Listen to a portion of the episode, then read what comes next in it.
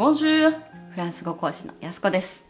12月はフランス語でそう、デソンブラ。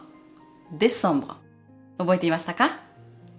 さて、12月といえば、忘年会にクリスマス会に何かとパーティーが多い時期ですよね。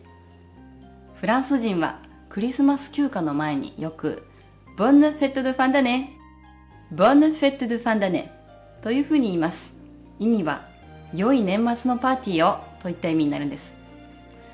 この時期はたくさんパーティーがあるということで、フェット、こちらのパーティーを意味するフェット、複数形で用いられます。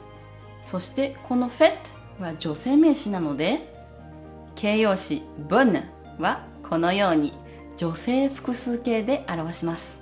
それからファンダネーというのは1年の最後を意味し、どちらも女性名詞です。